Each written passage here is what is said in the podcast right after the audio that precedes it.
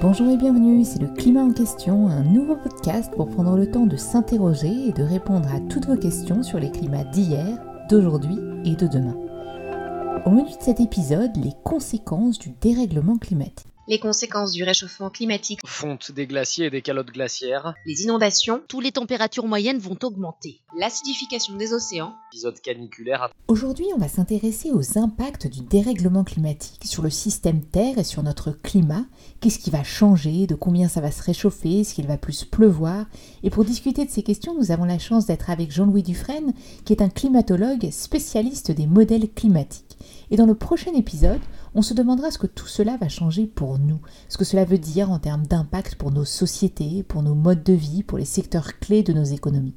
Et comme d'habitude, je suis avec Gilles Ramstein, climatologue, et Sylvestre Huette, journaliste scientifique. Bonjour Sylvestre et Gilles. Bonjour. Alors venons-en tout de suite aux impacts du dérèglement climatique, en commençant par la température. De combien est-ce que ça va se réchauffer, Gilles? Eh bien, du point de vue euh, des températures, malheureusement, à la fin du siècle, le réchauffement global des températures pourra être entre 2 et 7 degrés. Donc une hausse de température d'ici à la fin du 21e siècle entre 2 et 7 degrés. Mais pourquoi un tel écart? On ne peut rien dire de plus précis? Oui, ça fait une sacrée différence parce qu'il s'agit de projections. Et donc, ces augmentations de température qu'on aura à la fin du siècle, elles vont bien évidemment dépendre de ce que nous, on va faire, qu'on appelle les scénarios Donc si on arrive à maîtriser et qu'on gère en fait euh, en, faisant que par exemple après 2050 on baisse l'émission de CO2, c'est-à-dire qu'on en capture plus qu'on en émet, donc dans ce cas-là on gère, c'est ce qu'on appelle le scénario RCP 2.6, et dans ce cas-là on arrive à maintenir la température à la fin du siècle en dessous de 2 degrés et la remontée du niveau marin en dessous de 40 cm. Tandis que si on ne gère pas, c'est ce qu'on appelle business as usual, qu'on continue d'émettre comme si de rien n'était, sans prendre aucune précaution, et eh bien là, on peut arriver à des augmentations de température de l'ordre de 7 degrés. Mais au-delà de cette température moyenne sur l'ensemble de la planète, qu'est-ce que ça donne concrètement aux différents coins de la planète? Oui, oui, c'est sûr que de ne donner qu'un seul chiffre, qui est la température globale, c'est d'abord extrêmement réducteur. Alors déjà, quand on dit une température globale annuelle moyenne, c'est-à-dire qu'on considère toute la Terre. Mais en réalité, toute la Terre ne va pas se réchauffer de 4 degrés, par exemple. Imaginons que, la température globale augmente de 4 degrés. Qu'est-ce que ça voudra dire? Ça voudra dire en fait que dans l'équateur et les tropiques, on aura sans doute une augmentation de l'ordre de 2 degrés seulement. Dans les moyennes latitudes, de l'ordre de 5 degrés. Et au niveau pôle Nord, à peu près 10 degrés. Pourquoi cette différence? Eh bien parce que, en fait, dès qu'on arrive aux moyennes et hautes latitudes, on a un couvert neigeux et ce couvert neigeux a tendance à fondre quand on augmente les températures. Et du coup, à cause de cette fonte du couvert neigeux qu'on n'a pas évidemment dans les zones équatoriales et tropicales, on amplifie le réchauffement. Et c'est ce qu'on appelle l'amplification polaire. Attends, tu peux revenir sur ce phénomène d'amplification polaire? Qu'est-ce qui se passe exactement aux hautes latitudes, dans les pôles, avec les surfaces enneigées? Ces surfaces enneigées, elles réfléchissent énormément de lumière. Donc il y a beaucoup moins de, lumière solaire qui rentre dans le système, et donc il fait plus froid. Si jamais vous réchauffez au contraire ces terres et que vous perdez du couvert neigeux, au lieu d'avoir un albédo, c'est-à-dire un pouvoir réfléchissement élevé sur ces terres, eh bien si vous fondez le couvert neigeux, vous allez avoir de la terre à la place de la neige, et donc le sol sera amené à absorber davantage. Et c'est ce changement-là qui, pour partie, explique l'amplification polaire. Donc plus la température augmente, plus les surfaces enneigées diminuent, ce qui à son tour amplifie encore plus l'augmentation de température. Et pour en revenir euh, aux différentes augmentations de température autour du globe. Et donc, il faut pas se faire à l'idée qu'on aura sur Terre plus 4 degrés partout, non. Non, ça va être très très dépendant des latitudes. Par ailleurs, on n'aura pas le même réchauffement sur les continents et les océans. Ça, c'est assez facile de le comprendre, c'est-à-dire que quand on réchauffe l'océan, l'océan évapore, et en évaporant, il utilise une partie de l'énergie qu'on lui a donnée, donc du coup, il ne se réchauffe pas tant. Alors que les continents adjacents, ils vont faire pareil, ils vont évaporer de l'eau, mais au bout d'un moment, ils seront extrêmement secs, ils n'auront plus d'eau évaporée, donc ils vont se réchauffer davantage que l'océan. Et du coup, effectivement, quand on regarde les cartes de réchauffement, on voit que les continents vont se, réchauffer plus rapidement et plus fort que les océans. Mais au-delà de la température, il y a bien des changements dans l'ensemble du système climatique. Donc qu'est-ce qu'il y a d'autre qui change? Tout le système climatique et donc toutes les températures vont varier, pas simplement euh, la température, mais les précipitations, et ça va avoir un effet sur tout ce qu'on connaît, c'est-à-dire sur les événements extrêmes, une augmentation des tempêtes et des cyclones. Ça veut dire aussi des zones de mousson qui vont changer, et la mousson, euh, c'est fondamental pour euh, des milliards d'hommes. Ça veut dire aussi des inondations très importantes à certains endroits, tandis qu'à d'autres, on aura au contraire une sécheresse accrue. Alors, pour faire simple, on peut dire que les endroits qui sont déjà très humides vont être encore plus humides et les endroits les plus secs seront encore plus secs. Donc on a des changements divers selon les différentes régions du globe, mais souvent des changements majeurs qui auront des conséquences importantes pour les populations. On y reviendra dans le prochain épisode. Est-ce que tu peux nous donner quelques exemples concrets de la signification du réchauffement climatique pour la France?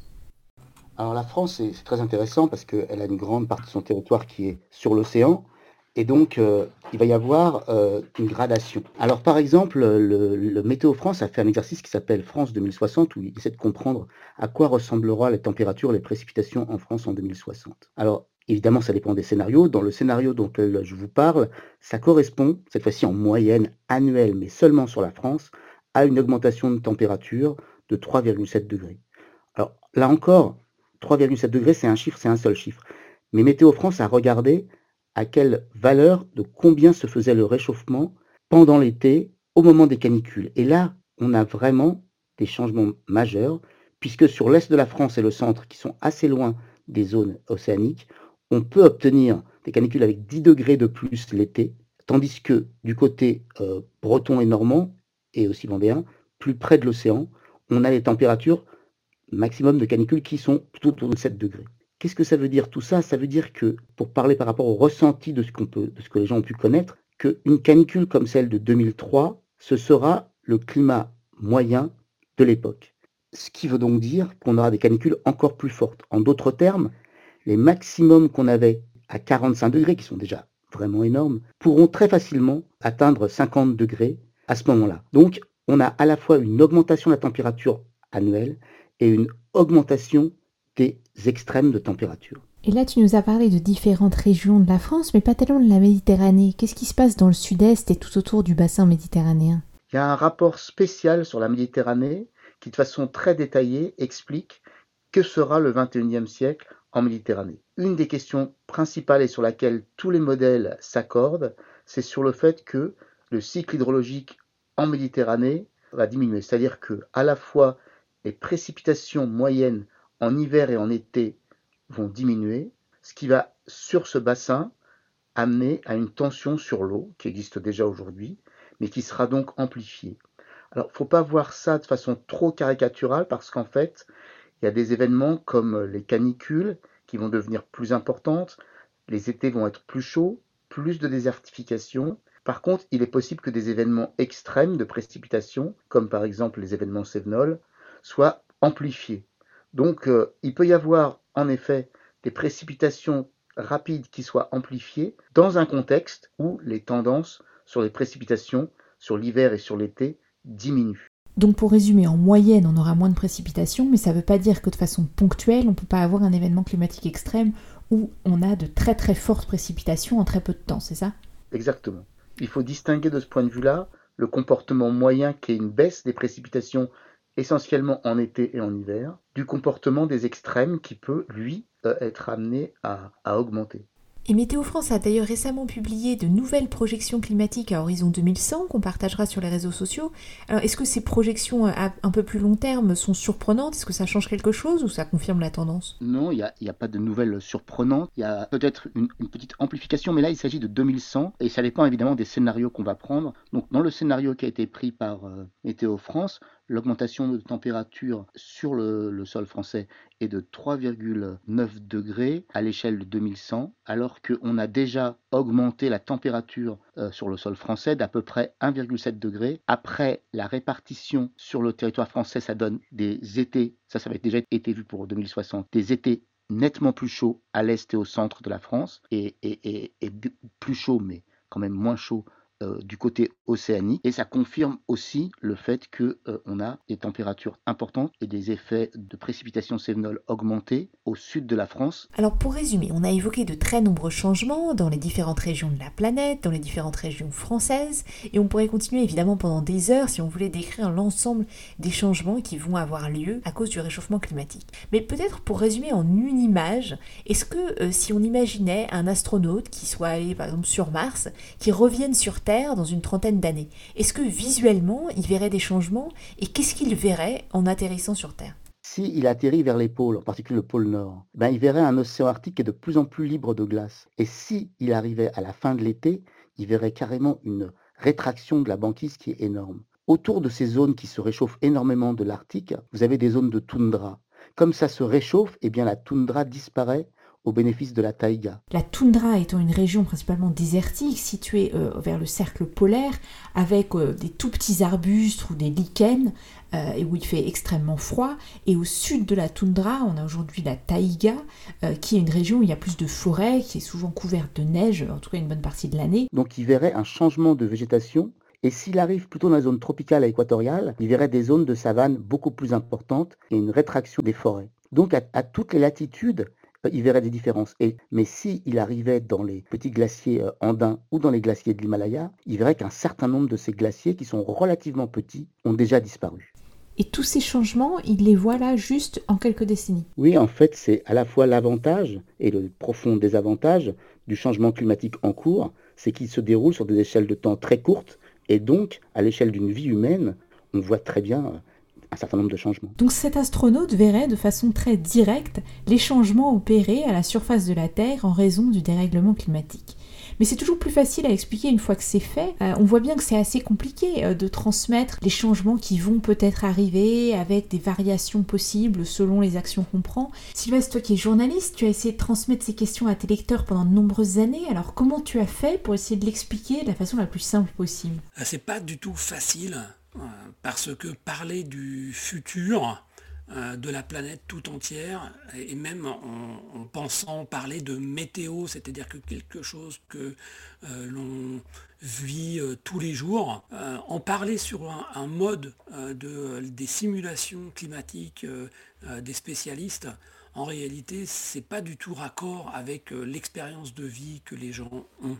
Et les productions journalistiques, souvent, pour parler du changement climatique euh, oscille entre des reportages qui par définition parlent du monde d'aujourd'hui et donc euh, pas de celui de demain, de dossiers qui vulgarisent les travaux des climatologues mais qui se heurtent à la difficulté d'un discours sur un futur qui est en réalité difficile à se représenter, ou alors on reprend des messages très militants qui cherchent des formules chocs, et donc toute cette euh, activité journalistique manifestement a eu du mal à faire passer euh, dans l'opinion publique le message des climatologues sur euh, à quoi va ressembler le monde futur en raison de nos émissions massives de, gaz à effet de serre. Surtout que le défi principal de ce message, il est relatif à la large fourchette qui va de plus 2 à plus 6 ou 7 degrés, avec tout un continuum entre ces euh, deux extrêmes. Or, les, rédactions en chef, les journalistes préfèrent en général l'indicatif futur au conditionnel. Et du coup, le message central qui est que nous avons encore le choix entre plus 2, plus 3, plus 4, plus 5, plus 6, en fonction des trajectoires d'émissions de gaz à effet de serre que nous allons emprunter, disparaît souvent euh, des euh, présentations euh, journalistiques. J'ai d'ailleurs un, souvenir personnel qui, est relié à France 2060 de Météo France dont a parlé Gilles. À l'époque, la rédaction en chef m'a demandé de faire un article qui ne parle que euh, euh, d'un seul euh, résultat, tout à l'indicatif futur, sans considération sur les différents futurs possibles. Et quand le papier est paru, euh, le rédaction en chef m'a dit Ah, c'est très bien, enfin, on a compris ce qui va se passer. Et moi, j'étais très gêné parce qu'en fait, euh, je pense que c'était un très mauvais papier, justement parce qu'il éliminait toute notion de futur possible au pluriel et donc euh, de choix et d'action à conduire pour orienter la planète vers l'un de ces futurs possibles. Merci Sylvestre Gilles. Justement, cette question de la définition des futurs possibles, de ce à quoi pourrait ressembler notre climat avec plein de conditionnels en fonction de différents scénarios, c'est le travail de notre invité Jean-Louis Dufresne. Jean-Louis Dufresne, vous êtes directeur de recherche au CNRS, vous travaillez au laboratoire de météorologie dynamique et vous êtes le directeur adjoint de l'Institut Pierre-Simon Laplace où vous dirigez également le centre de modélisation du climat. Autant dire que les modèles climatiques n'ont aucun secret pour vous. Alors bienvenue dans le climat en question, merci beaucoup d'avoir accepté notre invitation, bonjour. Bonjour. Commençons par le commencement. Déjà, est-ce que vous pouvez nous expliquer en termes assez simples ce que c'est qu'un modèle climatique? On n'arrête pas d'en parler, mais qu'est-ce que c'est vraiment? Alors, un modèle numérique de climat, c'est en fait un ensemble d'équations mathématiques qui représentent des phénomènes, le maximum de phénomènes physiques qui sont dans l'atmosphère. Et ces équations sont résolues par des programmes informatiques qui tournent sur des ordinateurs, de sorte à faire une espèce de Terre virtuelle. C'est-à-dire que ça se comporterait comme le climat de la Terre, ça veut se comporter comme le climat de la Terre, ça veut simuler les vents, les courants, la pluie, les nuages, etc., comme si c'était une vraie Terre, sauf que c'est une Terre virtuelle, c'est-à-dire que c'est une Terre qui n'existe pas vraiment, qui tourne sur des ordinateurs. Et avec ces modèles numériques de climat, d'ailleurs, on fait ce qu'on appelle des expériences numériques, c'est-à-dire c'est comme des expériences qu'on fait dans un laboratoire, Sauf que bah, on n'a qu'une seule Terre, donc en fait c'est des expériences qu'on fait sur des ordinateurs. Oui, effectivement, comme on n'a qu'une seule Terre, vous ne pouvez pas vraiment tester vos différentes hypothèses euh, grandeur nature, même si euh, les, quantités qu'on est en train de rejeter de gaz à effet de serre dans l'atmosphère est un peu en quelque sorte une, une sorte d'expérience. Mais enfin, pour euh, en revenir à votre travail, euh, du coup, au quotidien, euh, si on essaie de s'imaginer à quoi ça ressemble le travail d'un modélisateur du climat, vous, vous n'êtes pas sur les glaces à faire des analyses, c'est vraiment dans un bureau avec, je sais pas, j'imagine des énormes tableurs Excel ouverts sur plusieurs écrans. Alors, c'est des, programmes sur ordinateur, alors c'est pas du tout des, tableurs Excel parce que c'est des, très gros programmes. Hein. le système climatique est extrêmement compliqué, donc il faut mettre beaucoup d'équations et les résoudre sur toute la surface de la Terre, qui est grande. Donc en fait, ces programmes tournent sur des supercalculateurs. Il en existe typiquement deux en France. Et ces programmes, en général, s'exécutent pendant des semaines, voire des mois. Et donc c'est quelque chose d'extrêmement coûteux. Nous, dans notre euh, laboratoire, on a essentiellement ben, des écrans d'ordinateur. Et donc avec cette grande puissance de calcul, vous êtes capable de demander à vos modèles comment est-ce que justement le système Terre va être impacté, comment est-ce que le climat va changer selon différents scénarios. Alors ces scénarios, on en a beaucoup parlé, euh, Gilles et Sylvestre les mentionnent tout le temps, mais qu'est-ce que c'est exactement qu'un scénario? Alors un scénario, c'est une évolution possible de tous les paramètres qui ne sont pas climatiques euh, avec le temps dans les, par exemple, typiquement dans les 100 premières, prochaines années. Par exemple, on suppose que eh ben, dans les 100 prochaines années, la, croissance de la population va augmenter de temps, euh, qu'il va y avoir tel développement technologique, que le commerce entre les pays va augmenter de telle ou telle façon, etc. Donc on, espère, on, essaye de construire une évolution vraisemblable de, des différentes euh, évolutions de, de, tout ce qui caractérise disons moi, des, choses qui, caractérisent le comportement humain et qui ont une influence sur le climat. Et donc, euh, on peut imaginer des scénarios dans lesquels euh, ben, voilà, les pays se mettent à, réduire très fortement euh, leur émission de CO2 en prenant plein de décisions, ou au contraire, ils n'ont ils, ils pas de politique climatique et les émissions de CO2 continuent de croître fortement. Donc, il faut voir, il faut voir ça comme des futurs possibles. Voilà. Et surtout, ces scénarios, ça permet à, plein de gens de, discuter avec des compétences scientifiques différentes sur une même question. Donc vous discutez avec vos collègues de différentes disciplines, vous vous mettez d'accord sur un certain nombre de scénarios, ensuite vous faites tourner vos modèles, vos modèles font des calculs et sortent un résultat comme par exemple la température moyenne globale va augmenter de 2 à 7 degrés d'ici à la fin du siècle. Mais cette fourchette-là, justement, Sylvestre nous disait que c'est difficile à communiquer au grand public, alors pourquoi est-ce qu'on n'arrive pas à avoir des résultats plus précis? Pourquoi est-ce qu'il y a une telle différence finalement? Alors oui, comme euh, ben, Gilles l'a expliqué avant, il y, a, vraiment deux raisons hein, de, ces différences. Il y a une première différence qui est liée au scénario, c'est-à-dire sur la façon dont on va continuer ou pas à émettre du CO2. Donc c'est une première différence. Et après, pour un même scénario, c'est-à-dire pour une même émission des différents gaz à effet de serre, effectivement, les modèles ne simulent pas tous le même réchauffement. Alors la raison principale de cette différence, c'est que le système climatique est extrêmement compliqué. Et donc même si ces modèles incluent euh, beaucoup de phénomènes physiques, ils sont quand même obligés, on est obligé quand même de faire des approximations pour représenter toute la complexité de ce système. Et donc comme les approximations, elles ne sont pas forcément les mêmes, et elles ne sont pas les mêmes, et c'est bien parce qu'on a des hypothèses différentes suivant les équipes, on ne fait pas la même hypothèse, on ne résout pas le, le même problème de la même façon, du coup on a une certaine variété des modèles climatiques à travers le monde, qui en fait est représentative du fait que bah, certains phénomènes ne sont pas encore très bien connus et on ne peut pas euh, les modéliser parfaitement sur toute la surface de la Terre. Donc cette incertitude, c'est vraiment lié au fait qu'on représente de façon simplifiée toute la complexité du système climatique.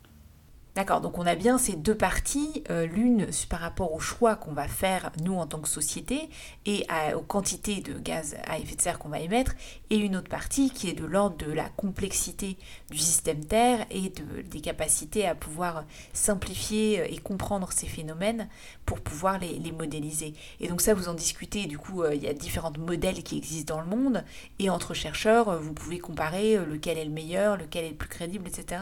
Voilà, c'est pour ça qu'on a une fourchette. Et donc, euh, euh, il y, a, des modèles qui se réchauffent un peu plus que d'autres. D'ailleurs, on essaye de comprendre pourquoi. Et du coup, on essaye de, dire est-ce que, effectivement, ce modèle qui se réchauffe plus, est-ce qu'il se compare mieux aux observations, à la fois au, réchauffement récent, aux variations euh, des climats anciens Est-ce qu'il se compare mieux aux observations aujourd'hui?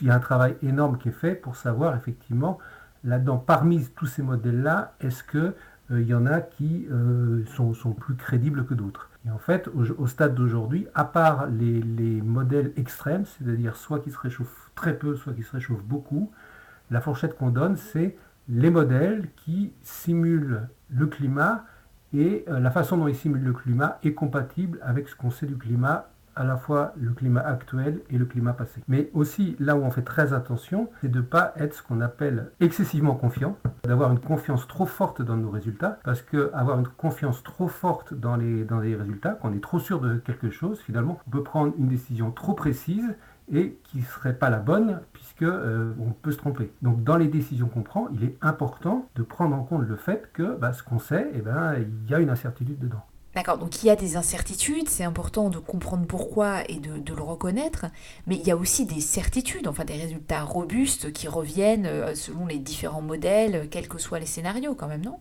Voilà, effectivement. Alors, dans tous les scénarios, ce qu'on obtient, ce qu'on projette, disons, c'est que la principale perturbation, la principale, la, chose la plus importante euh, qui va influencer le climat, c'est l'évolution de la concentration de CO2. D'accord? C'est vraiment le facteur principal. Alors, les scénarios, justement, suivant les politiques qu'on prend de, restriction des émissions, en fonction de la population, en fonction de, plein de choses. Après, sur un même scénario, il y a une différence entre les modèles climatiques. Mais la différence la plus importante des projections climatiques à l'échelle d'un siècle, c'est vraiment la différence de scénario, c'est-à-dire la différence entre un climat dans lequel on a une politique volontariste de réduction des gaz à effet de serre et celle où, au contraire, on continue euh, à laisser augmenter les émissions de gaz à effet de serre. Et, justement, la crédibilité des scénarios et la validité des modèles climatiques, vous avez pu la tester euh, sur les dernières décennies, puisqu'on en parlait avec Jean Jouzel dans un épisode précédent. Ça fait quand même longtemps maintenant qu'on fait des modèles, donc est-ce que ça marche bien? Est-ce qu'on a bien pu su euh, modéliser, anticiper le futur jusqu'à présent? Et effectivement, maintenant, on commence, donc ça fait 40 ans hein, quasiment, et donc on, on a une, on peut comparer euh, à la fois les, émissions qui avaient été prévues et le changement climatique prévu. Donc oui, c'est, disons, c'est pas une preuve formelle, mais enfin en tous les cas, ce qu'on peut dire, c'est que les projections qui ont été faites il y a 30 ans sont tout à fait cohérentes avec ce qu'on a observé depuis. Et si on se tourne maintenant vers le futur, ces futurs possibles que sont en train de nous dessiner les gouvernements autour du monde, avec les décisions qu'ils sont en train de prendre, qu'est-ce qu'ils nous donnent en termes de réchauffement? Est-ce que vous avez pu modéliser, par exemple, l'impact des engagements qui avaient été pris lors de la COP21 à Paris? Alors oui, il y a des calculs qui ont été faits. Hein, donc aujourd'hui, euh, si on prend en compte les engagements fermes des différents pays hein, dans les prochaines années, parce que les engagements ils concernent pas jusqu'en 2100, ils concernent en général que jusqu'en 2030 ou, 2050, et bien en fait pour l'instant ce qu'on obtient c'est que euh, on n'est pas on n'est pas sur les trajectoires qui sont compatibles avec un, réchauffement de seulement en dessous de 2 degrés, grosso modo. Donc aujourd'hui, les engagements qui sont pris ne sont pas suffisants pour rester sur une trajectoire où le réchauffement serait inférieur à 2 degrés, voire 1,5. Donc c'est pour ça que les pays s'étaient engagés à revoir, notamment euh, cette année lors de la COP26, prendre des engagements plus forts par rapport à ceux qu'ils avaient pris à Paris et euh, vraiment d'avoir une politique volontariste plus forte. Alors, il y a des pays qui ont annoncé euh, des choses fortes, hein, comme la Chine, le Japon et même l'Europe, avec une neutralité carbone à l'échelle 2050 mais on peut se demander euh, un peu si c'est vraiment euh, crédible. En tous les cas, pour l'instant, euh, les, engagements fermes pris et ce qu'on a, pu voir depuis, ben, on, ne sont pas compatibles, j'ai dit, avec un réchauffement inférieur à 2 degrés. Mais un niveau d'ambition suffisant pour rester sous les 2 degrés, pour qu'on comprenne bien ce que ça veut dire, ce serait quoi? Plus d'émissions du tout dans la deuxième moitié du siècle? Alors oui, effectivement. Hein, c'est-à-dire qu'il faudrait qu'il y ait une neutralité carbone pour tout le monde à l'échelle euh, de vers 2050 euh, ou, aux environs des années 2050. Donc c'est considérable. Euh, bon, alors pour l'instant, ça concerne quand même surtout les, pays développés, mais pas que, en fait, de fait, ça concerne tout le monde. Ça concerne tout le monde, évidemment, nous, dans les pays développés en premier lieu, puisqu'on a émis plus et depuis plus longtemps que la plupart des autres pays. Un grand merci Jean-Louis Dufresne d'avoir accepté notre invitation pour cet épisode du climat en question. Je crois que vous nous avez vraiment bien permis de comprendre ce que c'était que ces modèles climatiques et les questions auxquelles ils permettaient de répondre, par exemple selon les choix que l'on fera pour limiter nos émissions, pour changer nos modèles de consommation ou de production dans les années à venir, quels seront les impacts sur le réchauffement climatique. Alors bien sûr, vous l'avez rappelé, Gilles et Sylvestre nous l'ont également euh, dit, il y a des incertitudes qui sont liées à la fois aux limites des modèles, aux limites de notre compréhension, mais aussi et avant tout aux choix que nous allons faire. Et je voudrais peut-être conclure là-dessus. Même s'il y a des incertitudes et qu'on ne sait peut-être pas au dixième de degré près comment la température va évoluer, ce qu'on sait de façon certaine, c'est ce qu'il faut faire pour ne pas dépasser les 2 degrés. Et ça, c'est très clair, c'est décarboniser, changer nos politiques publiques pour émettre moins de CO2. On s'arrête là pour aujourd'hui, mais je vous donne rendez-vous pour notre prochain épisode où on discutera des impacts concrets pour nos sociétés de toutes ces transformations du système climatique dont on a parlé dans l'épisode d'aujourd'hui. Un grand merci à Karim Baldé, à Alexandre Carrier et à Fabrice Étifier, ainsi qu'à Clément Sondung pour la musique originale de ce podcast fait maison avec les moyens du bord. Si vous aimez le climat en question, n'hésitez pas à nous laisser des étoiles ou des commentaires sur les plateformes de podcast et à en parler autour de vous. Vous pouvez nous retrouver comme d'habitude sur Facebook, Twitter et Instagram ou par email le climat en question avec un s at ecomail.fr. Et on se retrouve dans deux semaines pour un prochain épisode.